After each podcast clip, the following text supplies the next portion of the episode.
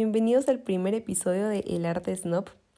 Ya sea que estés aquí escuchándome por el cherry constante de mis amigos en Instagram, o por mi propio cherry en mi Instagram personal, o porque el destino hizo que le des clic a esto y por algún motivo has seguido escuchando, solo quiero agradecerles a todos por, por oírme y, y nada, espero que se queden hasta el final del episodio para que quizás puedan querer escucharme más o les dé un poquito de curiosidad lo que tengo que decir.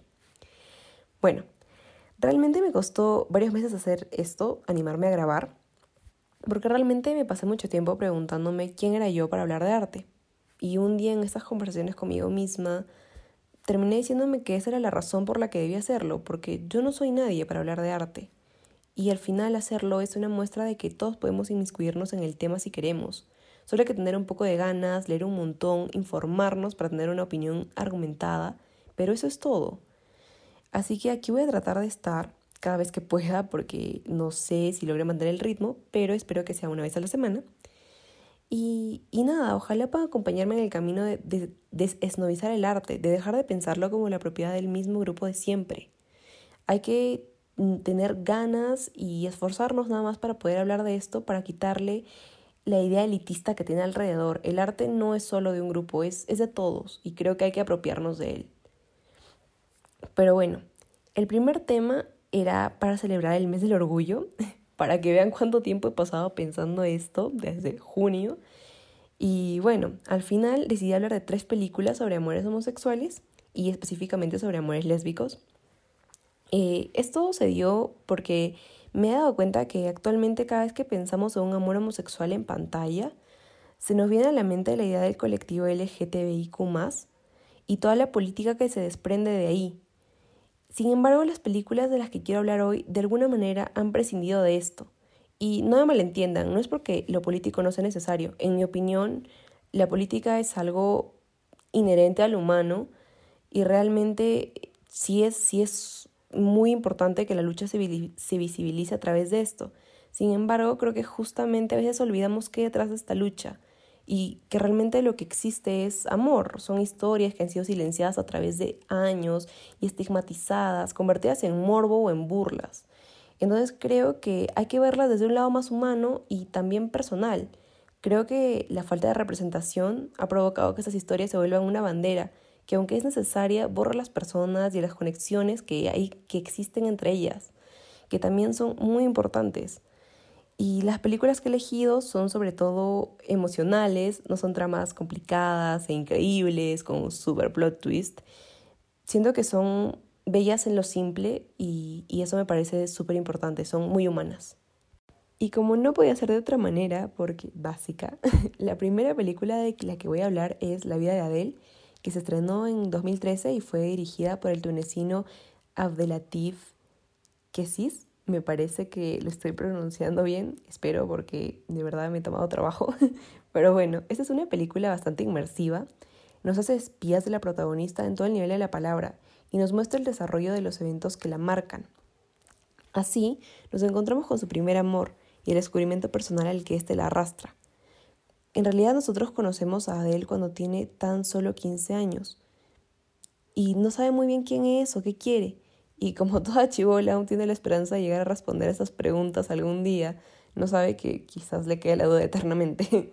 Pero bueno, el punto es que ella va al bachillerato y está siguiendo la especialidad o la rama de literatura.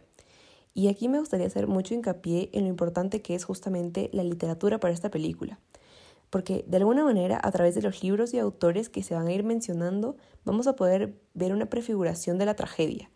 Es decir, que se nos va a dar una especie de adelanto sobre lo que va a suceder después con la propia historia de Adele. Entonces, eh, en esta clase de literatura que ella lleva, están leyendo el libro La vida de Marianne de Pierre de Barry. No sé cómo se pronuncia porque es un autor francés, pero de todas maneras voy a dejar el libro y el autor en mis stories de Instagram, por si alguien quiere chequearlo. Pero el punto es que el profesor habla de la trama de este libro y se refiere a la predestinación del flechazo o del primer encuentro. O sea, dos personas que tenían que conocerse y que no pueden evitar sentirse atraídas la una por la otra desde el primer momento.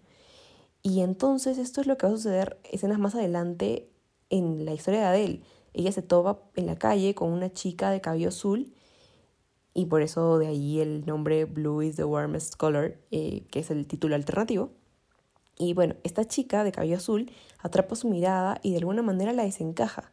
Y antes, justo de esta escena, no pasa como nada muy relevante, ¿no? O sea, él vive su vida y todo, y la podemos ver haciendo su día a día, pero antes de eso no hay nada que tú digas, wow, o sea, la, la ha movido.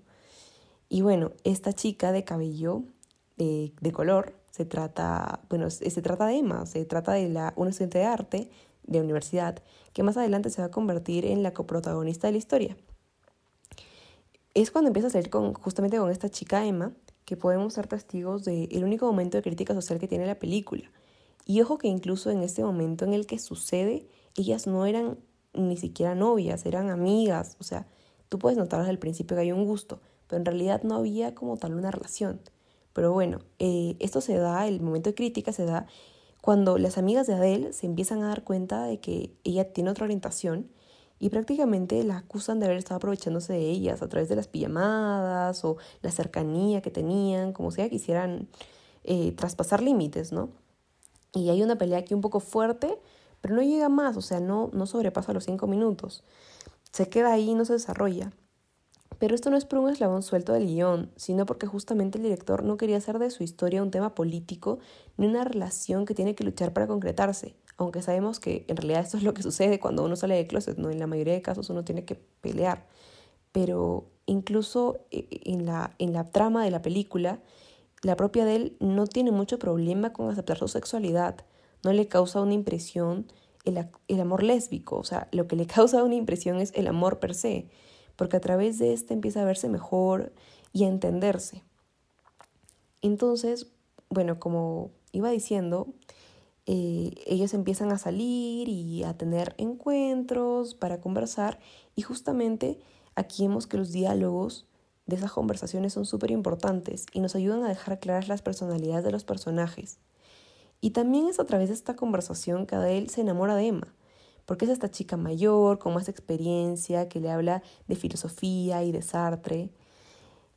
Una dinámica un poco extraña para mi gusto, pero ok. Y bueno, justamente es a través de este último, de este último autor, de Sartre, que también se establece cómo será la dinámica de la relación más adelante, porque Emma, como buena fan de este filósofo, actúa según su famoso estamos condenados a ser libres porque para ella no hay nada más importante que lo que decidamos hacer para nosotros mismos. Y bueno, al final de cuentas de todas estas conversaciones, uno puede no sentirse atrapado por ellas, pero las miradas, la gestualidad, la conexión muestran una fascinación mutua que engancha, o sea, que sí te llama la atención. Y bueno, después de todo esto, y ya, se empiezan a salir como algo más, viene la parte que mucho se discute en esta película y que se le critica al director, y aquí me incluyo muy honestamente, el sexo de la película. Como ya dije antes, se nos ha hecho partícipes de toda la intimidad y sabemos que es un momento de despertar sexual, su primera relación con una mujer, aparte es un adolescente, evidentemente va a haber una escena de sexo. Pero en realidad es esta la falla más grande de la película, creo. Y para mí eh, se ve desde tres aristas, no sé, básicas. En primer lugar, porque convierte a las lesbianas en lo que siempre, siempre han sido, un fetiche para los chicos. Realmente, o sea, parece salido de una página porno. Los planos de talla sus cuerpos son súper forzados y parecen querer, querer seducir más a una persona ajena a la situación que a ellas mismas. Y al comienzo uno puede justificarlo con el deseo desmedido que existe entre ellas, porque te das cuenta que siempre hay una especie de tensión sexual, pero luego ya no, o sea, la línea se desdibuja muy rápido, o sea, no sé, todos sabemos que, que hay una licencia artística y todo para decorar la situación a conveniencia, pero realmente roza lo ridículo. Y en segundo lugar, eh, rompe un poco con la idea de Adele, porque aunque desde el principio tú ves que Adele ya ha tenido experiencias sexuales, que esta no es su primera vez por completo, sí es su primera vez con otra chica. Y, o sea, muy distante de esto, parece que estamos viendo a alguien que no solo se maneja en la situación, sino que es experta en lo que hace. Se siente raro y te hace preguntarte, O sea, ¿cómo es que de verdad esta es la primera vez que lo haces, no? Es, es un poco extraño. Y al final, la última, la última razón que tengo para decir todo esto es la duración de la escena. Creo que dentro de todo, o sea, de verdad, dentro incluso dentro de las dos cosas anteriores que dije, esto es lo peor. Personalmente, yo entiendo que la película explota mucho al boyerista que tenemos dentro, o sea, este ser morboso que quiere observar todo. Y, por ejemplo, al final el porno es disfrutable solo si eres boyerista. Y quizás es cierto que el cine nos ha dado a todos un poco de esto, ¿no? De querer meternos en la vida de otra persona, en la visión de, de, de otras, de unos, de terceros, ¿no? Sin embargo, los casi 10 minutos que dura esta escena no son solamente innecesarios, sino que se convierten en aburrimiento. De verdad yo puse el cronómetro para ver esta escena y de verdad solo me estaba preguntando mientras miraba qué aporta, o sea, qué me está aportando esto. Porque yo puedo entender que es un film, es un, es un film muy contemplativo y en realidad tiene escenas bien escogidas que nos muestran algo de la protagonista, pero esto en vez de sumarle, para mí le restó es un punto que ya, o sea, no lo sentí incómodo. A mí personalmente no me incomodaba la situación tan sexual. No era eso, sino que era tedioso. Yo estaba solamente pensando en qué momento terminan, por favor. O sea, ya cánsense. Porque realmente no, no era necesario una escena tan larga, según mi punto de vista. Pero bueno, dentro de lo que queda de las tres horas de película después de esto, se nos permite entrar a 10 años de la vida de Adele. Es decir, desde los 15 años, que es cuando la conocemos, en las tres horas que dura la peli, vamos a ver 10 años más de ella. Eh, sin embargo, eh, llega un momento en este desarrollo en el que nos damos cuenta de que ella no, no llega a tener nada más que su trabajo y su relación con Emma. Es decir, termina el colegio, termina el bachillerato, bueno, eh, va y a ser profesora, pero pasa el tiempo y tú ves que no tiene nadie más, no tiene un círculo social, no tiene una afición, no tiene un hobby, solo tiene su relación y su chamba. Y no importa cuándo tiempo pase, las cosas o sea, quedan iguales, a pesar de que su entorno y sus responsabilidades deberían crecer por la edad, ella no, no se mueve mucho de, de donde empieza. Realmente ella no tiene más expectativas que su relación amorosa y su pequeño trabajo, y tan solo con eso es feliz. Y eso es una desazón para su novia, para Emma, porque ella quiere que él desarrolle su talento, desde el principio se nos dice además que Adele tiene un don para escribir, sin embargo no le interesa explotarlo o mostrar su trabajo en general. Y al principio esto no parece tan problemático, pero conforme ellas van creciendo empieza a jugar su papel ¿no? en la relación, porque eh, ella ha puesto a Emma al centro de, su universo, y en cambio Emma reconoce que Adele es una parte importante de su vida, pero la considera eso, una parte, y existen más intereses que solo su relación. Y esto también tiene justamente que ver con su arte. Como mencioné al principio, Emma era una estudiante de arte y ella pinta y para ella su trabajo es, es su gran amor, siempre lo tiene muy presente, lo tiene como su prioridad. Sin embargo, tampoco es que yo diga que Adele no, no cumpla un rol prioritario en su vida, pero obviamente no, no cubre todo lo que creo que Adele esperaba. Entonces, estas dos perspectivas tan diferentes de la vida y de cómo debe ser una relación, van tomando su, su papel, van tomando fuerza y, y, van causando problemas. Poco a poco nos va quedando más claro que Adele no sabe qué hacer sin Emma, porque ha ido construyéndose a sí misma alrededor de la relación que tenía con ella. Se ha conocido y se ha entendido a través de ese primer amor y ya no es nada si se lo quitan. Y para mí eso también tiene mucho que ver con la edad en la que Adele y Emma empiezan a tener una relación. Emma empieza a tener la relación con Adele mayor, ya en la universidad, ya con sus ideas establecidas y sus metas trazadas. En cambio, él está en, está en el bachillerato y no sabe bien qué quiere de la vida. Esto me parece desde el principio un problema. Pero bueno, la película más que nada nos hace recordar, desde mi perspectiva, que la única manera de amar es amar en libertad, siendo plenamente conscientes que cada una de nuestras acciones va a repercutir en algún momento. Ser libre, más que una bendición, es una responsabilidad difícil de afrontar porque tenemos que vivir con nuestras elecciones.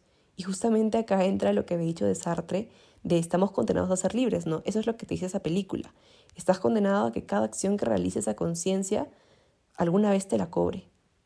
Ya sea de manera explícita o mental o lo que sea. O sea, va a repercutir en ti. Pero bueno, aparte de la historia y el guion, tengo que resaltar la actuación increíble que hicieron Adele y Lia, espero que se pronuncie Lia, que son las protagonistas. Eh, realmente la química entre ellas era palpable, o sea, desprendían un amor increíble, la pasión con la que actuaron, desde las, partes, de las partes románticas hasta las tristes y hasta incluso el sexo, que aunque no fue de mi gusto, no puedo negar que tú sentías la tensión y la atracción mutua. Eh, es increíble. Y sin embargo, aquí también entra la denuncia que hicieron ambas al director por abuso laboral, ¿no? O sea, si, por si es que no sabían el chisme, cuando se estrena la película y todo, y ellos eh, van a los festivales y empiezan a ganar premios, pero de ahí, después de que pasa esta etapa, las actrices protagonistas uh, hacen una denuncia al director porque dicen que la cantidad de horas que grababan era exagerada, que la, que la cantidad de días, y me refiero a días, que grabaron esa escena sexual de tantos minutos, fue, o sea, fue de verdad muy dura para ellas y, bueno, ¿no? O sea, todo esto reveló métodos déspotas que sonaban mucho a maltrato. Y aunque este no es el tema de este podcast, quería resaltarlo y prometer que en algún momento volveré a esta película para tocar este tema. Y la segunda película eh, se estrenó en 2015 y tuvo como director a Tom Haynes. Se trata de Carol. Esta película, eh, igual que la anterior, es muy poco militante. A pesar de que se desarrolló en un Nueva York de los 50, donde la homosexualidad no estaba ni cerca de ser aceptada, el amor que nace entre Carol, que es interpretada por Kate Blanchett, y Therese, que es interpretada por Rooney Mara, que por cierto se cambiaron por completo sus papeles y lo hicieron increíble. Eh, este, igual este amor que nace entre estos personajes es sorprendentemente natural, o sea, es sin miramiento, simplemente se da. Ellas se conocen en una tienda de juguetes donde Therese está trabajando por campaña navideña. Ella es una chica de veintitantos años que aún no está segura de qué hacer con su vida. Está caminando un poco sin rumbo y de lo que está más segura es de que le gusta la fotografía, pero tampoco es que sabe que se quiera dedicar a esto, simplemente ella sabe que le gusta, es su afición. Y ella también tiene un novio, pero tampoco parece 100% convencida de él es un poco una chica sin raíces, ¿no? No está como aferrada a nada. Pero bueno, volviendo a la historia, a esta tienda llega Carol, que es lo opuesto a Therese. Es una mujer adulta, con una hija pequeña y que tiene un proceso de, separación complicado. Está divorciándose y, y carga con ella esta, este pequeño problema, ¿no? Y ya, ya antes ella ha tenido incluso una relación homosexual y por eso está segura de lo que quiere, ¿no? Y así es que llega a cometer el descuido de los guantes. Se los llega a olvidar casualmente en el mostrador donde Therese la atiende para provocar otro encuentro y así ellas empiezan a verse, ¿no? Y el personaje de Ronnie, de, esta, eh, de manera extraña para la normalidad, acepta sin ningún miramiento su sexualidad. En ningún momento la vemos pasar por la etapa de qué me está pasando o obligándose a cambiar, ¿no? ella solo sabe que le gusta y lo más sorprendente es que logran que el espectador tampoco lo sienta como algo extraño. O sea, que su falta de reacción es como, como normal. Entonces, siento que nos muestran un poco cómo debería ser, ¿no? Debería ser simplemente una persona que guste de otra y punto se acabó. Pero bueno, eso me pareció también un punto muy fuerte de la peli. Incluso los personajes que le ponen peros a esta relación lo hacen por otras razones. Por ejemplo, tiene mucho más peso el abandonar el matrimonio, que ya estaba muerto desde hace mucho tiempo, eh, el matrimonio de Carol, eh, que el hecho de que sea por otra chica que lo abandona. O sea, el problema en realidad es abandonarlo como tal, no con quién se esté yendo. Sin embargo, Haynes sí nos da una pequeña probada de lo que era tener una relación lésbica en esta época, a través de los problemas que esta relación le acarrea a Carol, por el tema legal. Como se está divorciando, su esposo la tiene prácticamente ahorcada por un tema de leyes de, de ahí de Nueva York. Y, y tú, tú ves como esto es un problema para ella, no más que un problema social, es un problema legal, por lo menos en nuestra trama. Y así, aunque la película no se convierta en una manifestación de las injusticias que han sufrido eh, todas las personas pertenecientes al colectivo, sí nos da muestras de los abusos que se cometen, que se han cometido siempre, y no nos permite olvidar el contexto, ¿no? Y para mí eso es muy importante porque a veces la gente piensa que esas cosas sucedieron hace mucho tiempo, que ya no hay problema, pero realmente los 50 no han sido hace tanto. Y en realidad se mantienen hasta hoy ese tipo de problemas, ¿no? Ya sea en Perú a través de cuestiones legales o en otros países a través de la práctica y los estigmas. Por otro lado, personalmente creo que los puntos más fuertes de Carol son el silencio de los personajes y la fotografía. Lo primero, aunque parezca raro, te muestra la manera en que conectan nuestras protagonistas. Sus palabras están realmente reducidas a lo necesario. Y las conversaciones que nos muestran son solo las que ellas quieren tener de verdad. Pero creo que lo más fuerte y mágico incluso es justamente cuando se tocan, se miran y comparten este tipo de, de interacciones más físicas que otra cosa. Creo que eso es lo que quisieron resaltar. Y las actrices ahí hicieron un trabajo increíble, porque la manera en que se contemplan la una a la otra no solo te transmite lo mucho que se quieren y que se desean, sino una especie de desesperación y tensión, que es como las ganas de creerse en público, y las ganas desesperadas de darse un beso en público, pero que tienen que reprimir porque saben que no puede ser así, que, que están en un momento en el que simplemente eso sería una condena. Y por otro lado, en cuanto a la fotografía, aquí tenemos la influencia de varios fotógrafos de la época y voy a dejar algunos de estos en los stories de Instagram para que puedan ver su trabajo. Pero sobre todo vemos la influencia de Saul Leiter, que es eh, un fotógrafo de la época que el propio director menciona a la verdad de la película y que para gente como yo que no sabe tanto de foto ni de tantos eh, exponentes, no, no podría haberse dado cuenta sin, sin, esta, sin esta mención a él. Pero, en fin, Leiter es un referente en general para el rubro. La pasividad de sus fotos en un Nueva York que cada vez es más agitado por la época que va eh, creciendo en el lado comercial y en el lado del tráfico incluso, de la gente que tiene cada vez más cosas que hacer. O sea, la pasividad de sus fotos es algo que va a perdurar por siempre, a mi parecer. Es realmente para mí lo que, lo que hace este fotógrafo y lo que hace la película Carol es una especie de fotograma en el tiempo que se quedará quieto para siempre. Incluso eh, para esta película se escogieron sobre todo sus capturas a través de cristales, ya sean vitrinas de tiendas o ventanas de taxis, y esto lo vemos en varias escenas, sobre todo en momentos claves para las protagonistas. Y creo que también lo que se jaló mucho de su trabajo es las formas abstractas creadas a través de las luces de la ciudad. Para entender mejor toda esta dinámica del fotógrafo que fue expresada en la película, eh, tengo una recomendación que encontré investigando, que es, es, un libro que se llama All About Soul Lighter. Eh, voy a dejar igual el libro y el autor y todo esto en las stories para que puedan checarlo si les interesa. Y Realmente este es uno de los favoritos de varios de sus admiradores, así que creo que puede ser bueno.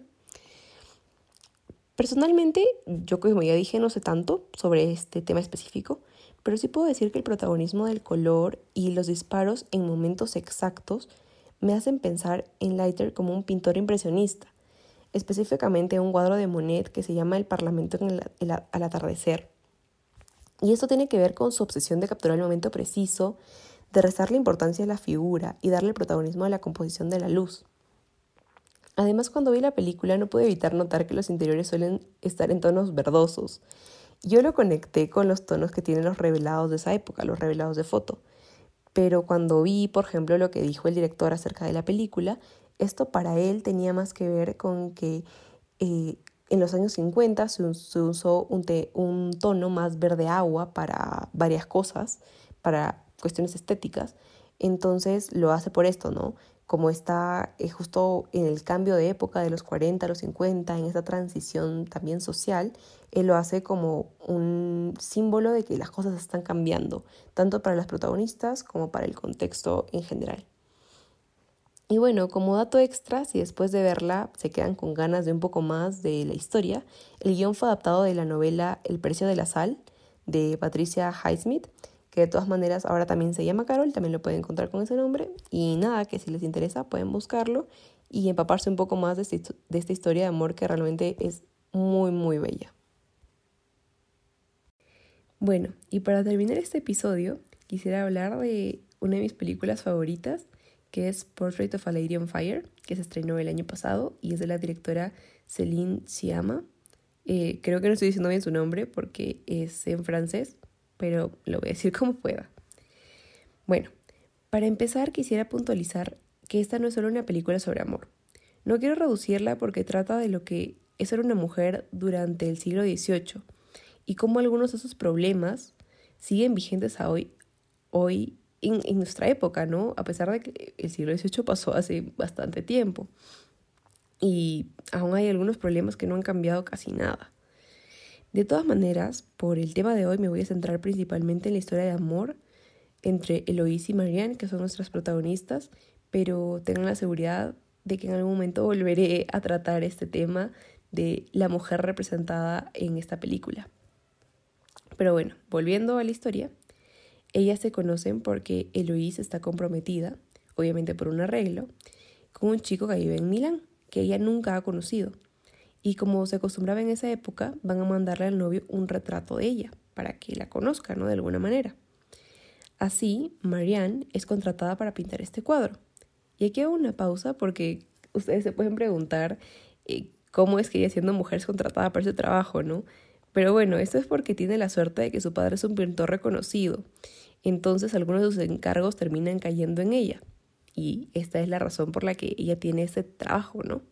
Pero bueno, lo que Marianne no sabe es que la novia realmente era la hermana de Eloís, pero después de su muerte repentina pasó a ser Eloís, justamente, la candidata al altar.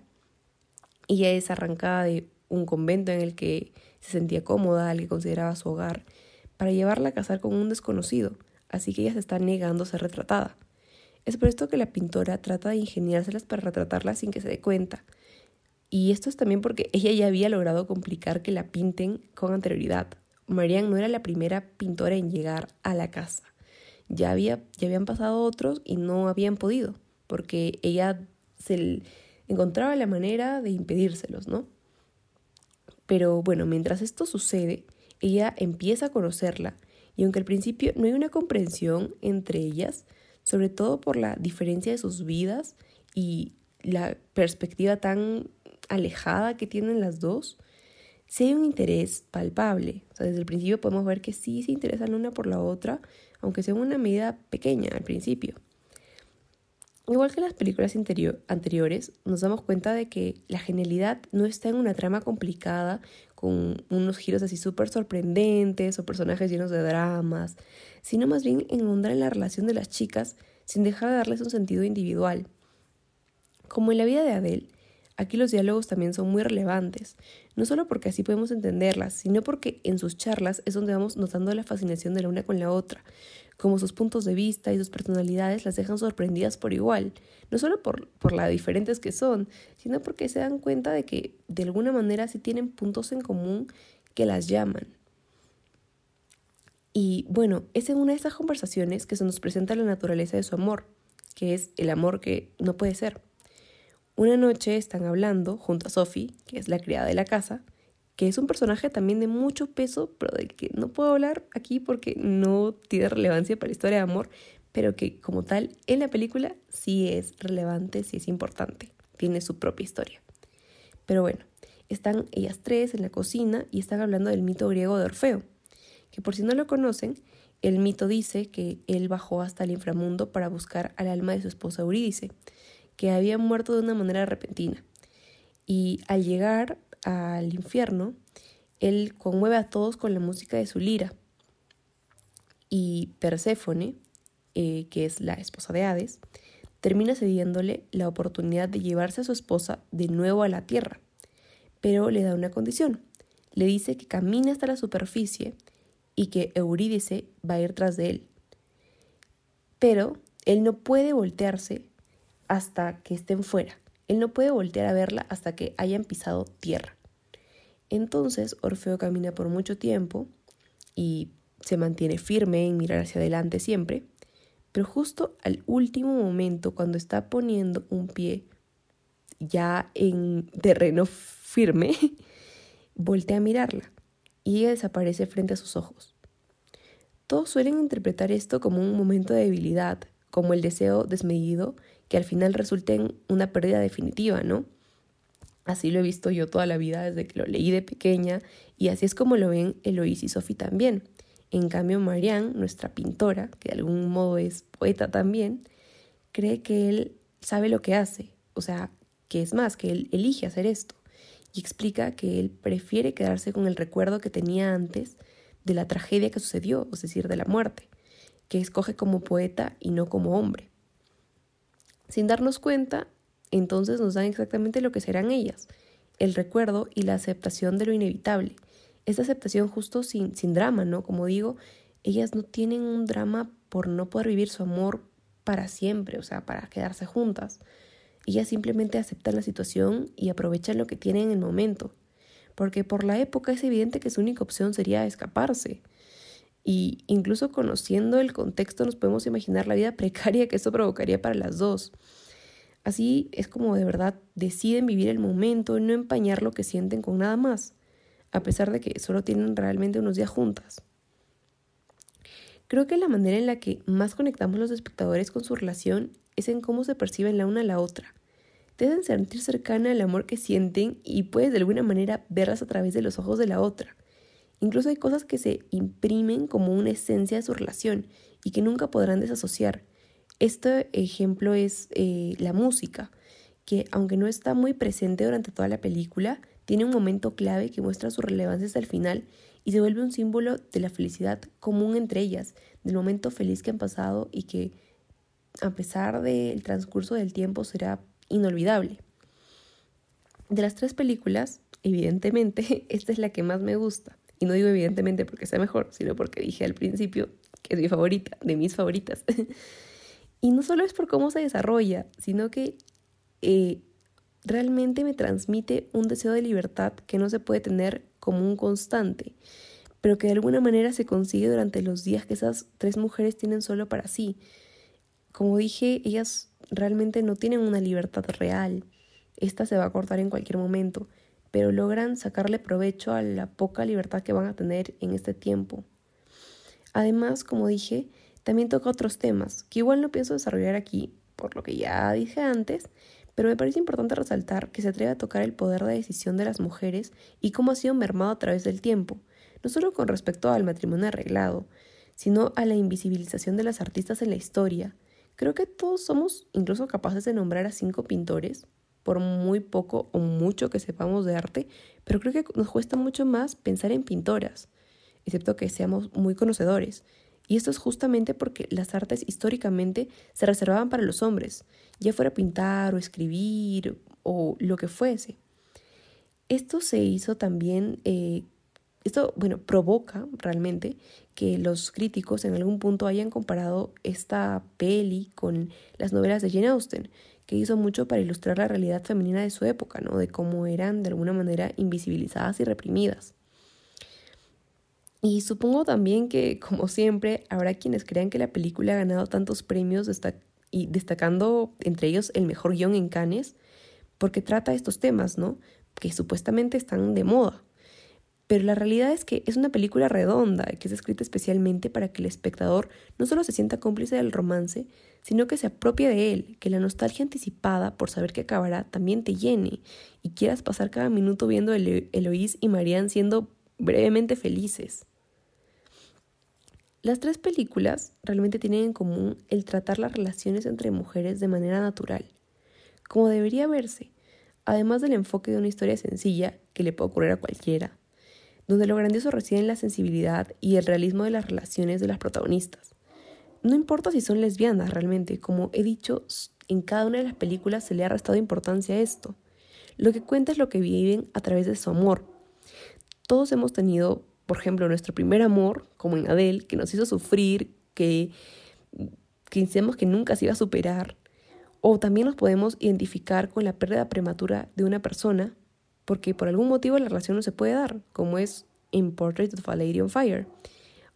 Y también incluso es fácil comprender el amor que llega después de haber pensado que ya no nos iba a pasar y sentir todo esto de nuevo, como le pasa a Carol, ¿no? Eh, después del matrimonio fallido, de su relación homosexual anterior, llega a Therese, que la llena, que la hace vivir otra vez.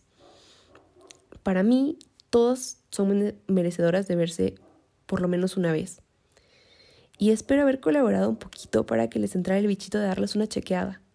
Creo que, como dije al principio, eh, la lucha política por reivindicar los derechos de la, de la comunidad LGTBIQ no se debe detener nunca. Y que el cine y la literatura y muchas otras plataformas deben ser usadas para alzar la voz. Pero también debemos recordar de verdad lo que hay detrás, que son personas, no son no son símbolos, son personas que tienen sus propias vivencias y que tienen derecho a tener historias de amor hermosas que simplemente se tratan de eso, de la relación que se crea entre ellas. Y nada, o sea, muchas gracias por haberme escuchado hasta aquí, si es que han durado eh, todo este rato que he estado hablando. De verdad estoy súper agradecida, espero que les haya gustado y de todas maneras, si hay sugerencias, los pueden escribir al Instagram o si tienen un tema también que quisieran que toque, una película, un libro o alguna pintura que les guste, eh, también pueden escribirme y decírmelo, porque de verdad estoy abierta a sugerencias, no es que tenga full conocimiento como para sacar temas de la nada. y nada, espero que de verdad me puedan acompañar las siguientes semanas, que siga haciendo esto y que les haya entretenido y les haya brindado por lo menos algunos datos interesantes para sus vidas, que tal vez no sean útiles, pero que les hayan gustado. Y nada, muchas gracias.